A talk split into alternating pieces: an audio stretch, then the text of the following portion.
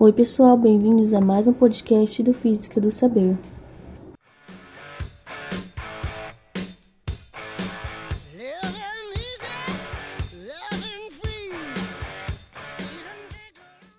A origem da Lua. Uma questão muito importante para o planeta Terra é a formação da Lua.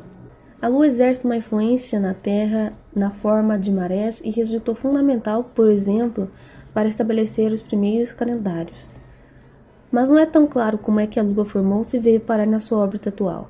Existiram na história todo tipo de ideias a respeito.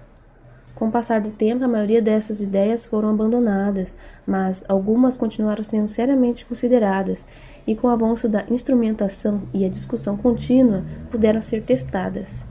As cinco teorias mais consideradas ao longo do tempo são: a primeira, a Lua se formou longe da Terra e foi capturada depois. A segunda, a Terra e a Lua condensaram a partir da mesma nuvem protoplanetária inicial. A terceira, a Lua separou-se da Terra, mas foi formada dentro dela, possivelmente no buraco que hoje é ocupado pelo Oceano Pacífico. 4. Os planetesimais que bombardearam a Terra nos estágios primordiais do Sistema Solar colidiram e formaram a Lua a partir dos restos da colisão. 5. Um grande planetesimal, possivelmente da massa de Marte, colidiu com a Terra e arrancou uma grande massa de matéria que formou um disco em torno e formou a Lua a partir dele.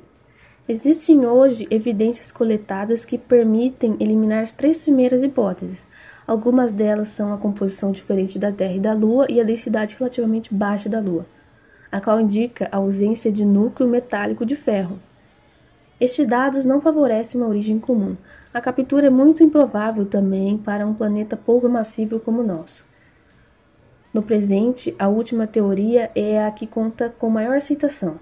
Aparentemente, a Lua teve uma origem particularmente violenta e resulta sim uma filha da Terra, mas esta origem a fez apresentar uma composição parecida com a crosta terrestre, enquanto o ferro do núcleo está ausente, porque não foi muito afetado pela colisão do tipo rasante de um planetesimal de grande porte. Espero que tenham gostado. Qualquer dúvida ou sugestão é só mandar uma mensagem lá no nosso Instagram Física do Saber.